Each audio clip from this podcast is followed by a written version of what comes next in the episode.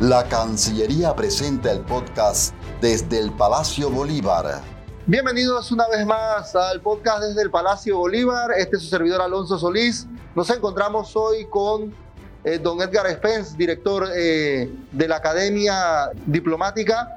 Don Edgar, eh, bienvenido. Quedan abiertas este espacio cultural digital de nuestra institución para que usted pueda transmitirle a los panameños y a los que nos escuchan, independientemente de la nacionalidad, qué es la Academia Diplomática y su importancia en el desarrollo de la Cancillería y de la educación panameña.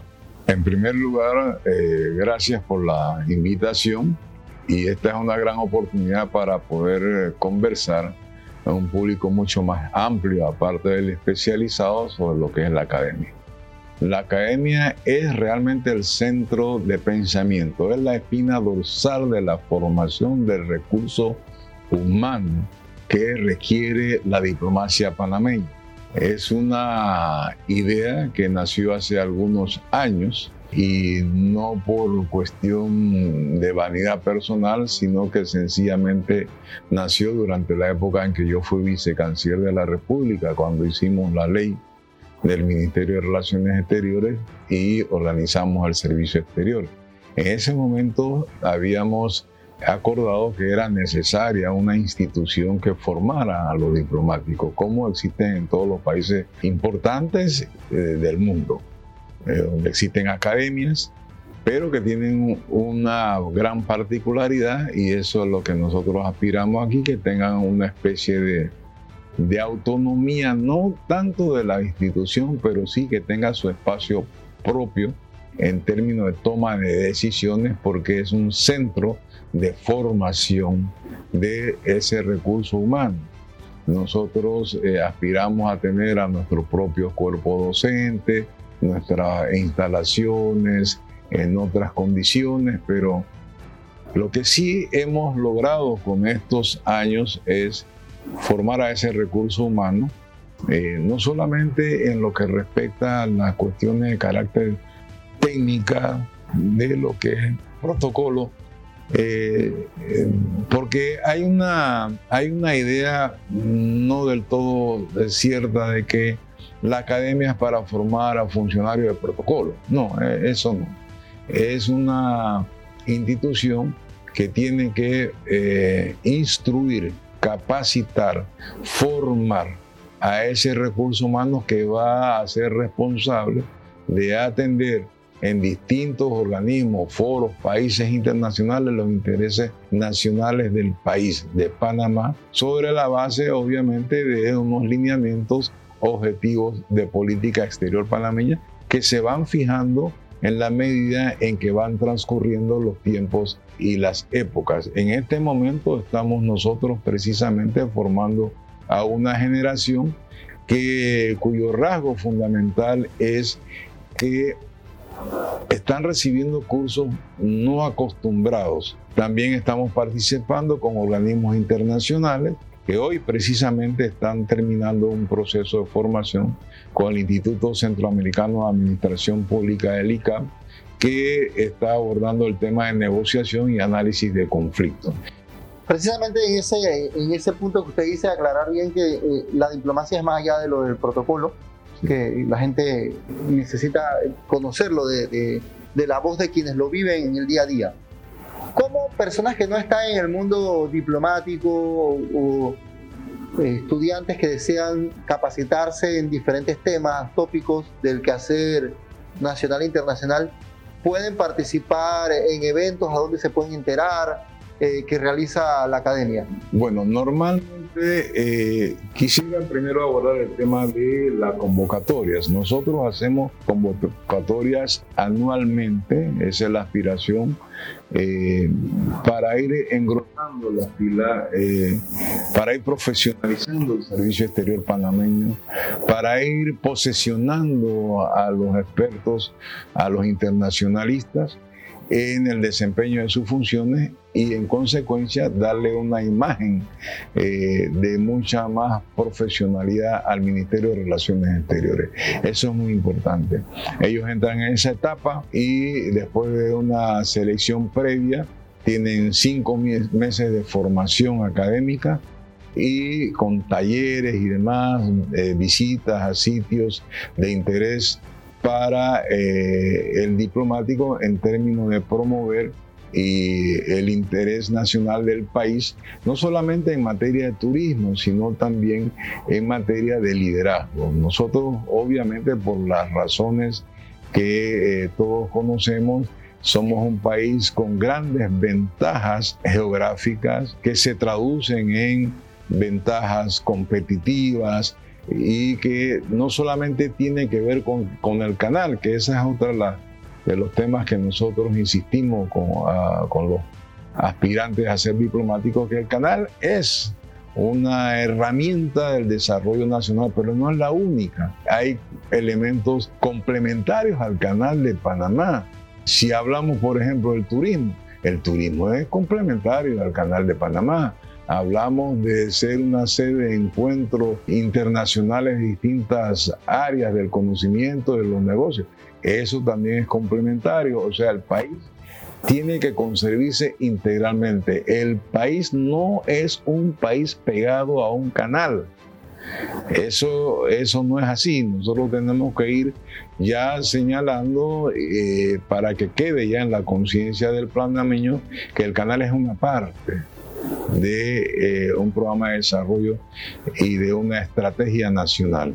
Entonces, eh, tenemos que ir abordándolo y eso es lo que estamos haciendo con los nuevos diplomáticos e incluso hemos hecho en los años recientes y en medio de la pandemia hemos realizado más de 100 conferencias que han, en las cuales han participado expresidentes de la República, ex cancilleres, ministros de Estados, académicos, intelectuales, investigadores del área de la ciencia, la cultura. Y esto ha sido un programa que ha alcanzado no solamente al servicio exterior nuestro, sino a todos los funcionarios del Ministerio de Relaciones Exteriores y al mundo académico e intelectual que se unen normalmente a nuestras conferencias. Entonces eso, es muy importante porque se aborda un conjunto de eh, temáticas que son necesarias no solamente para el manejo de la Cancillería, sino para los que nos están escuchando, los que participan de esto, es importante. Si alguien que eh, nos está escuchando en este momento y por primera vez se entera que existe eh, una academia diplomática y quiere participar en un curso, ¿qué debe hacer?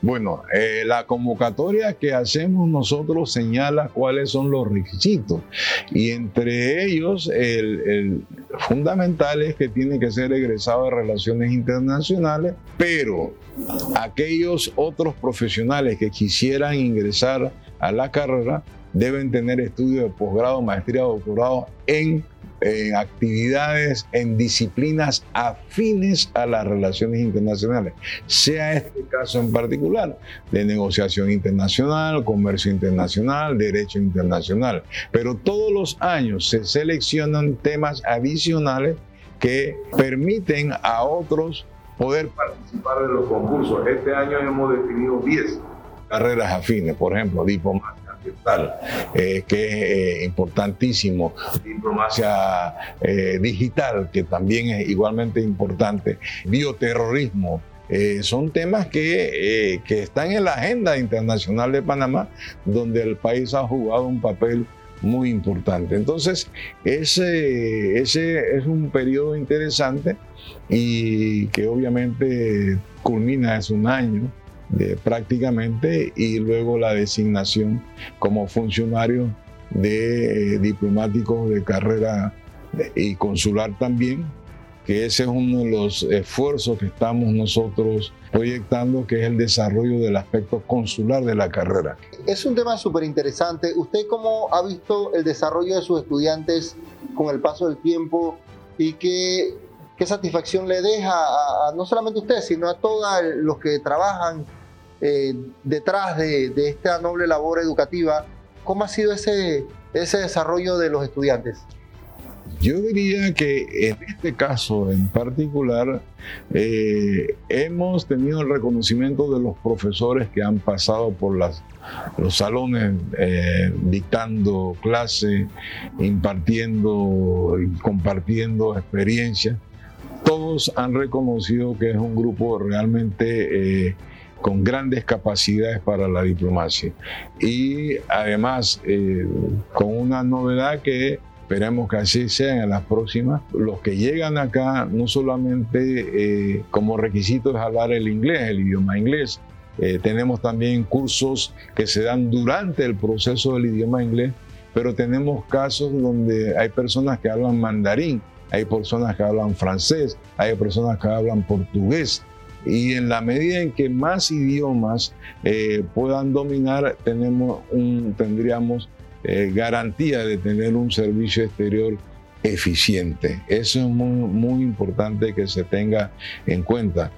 Para las personas que están que no van a estudiar o, personas que simplemente han entrado aquí por curiosidad, ¿qué mensaje le podemos dar a, a estos radio oyentes o escuchas a través de esta plataforma digital de cómo le beneficia a ellos, cómo beneficia al país tener personal profesional, educado, preparado, cómo esto le da al pueblo, a la ciudadanía, al país entero, frutos en, cuanto a la diplomacia. En primer lugar, esta es una extraordinaria oportunidad para comunicarle al, grueso, digamos, de la población panameña, quienes han sido solidarios históricamente con la carrera y con los estudiantes de relaciones internacionales que durante una época no tenían mayor oportunidad porque la diplomacia era más selectiva, no más clasista.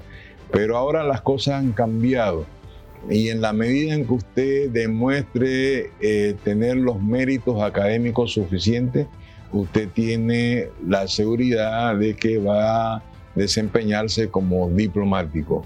Nosotros tenemos en este momento un número considerable de diplomáticos de carrera que están en el servicio exterior. En la época mía, por ejemplo, cuando se empezaba, se, nos asignaba a países pequeños, eh, del área básicamente, y ahora los nuevos eh, diplomáticos de carrera eh, su primera asignación es en Nueva York, en Viena, en Francia, cosa que era impensable hace algunos años.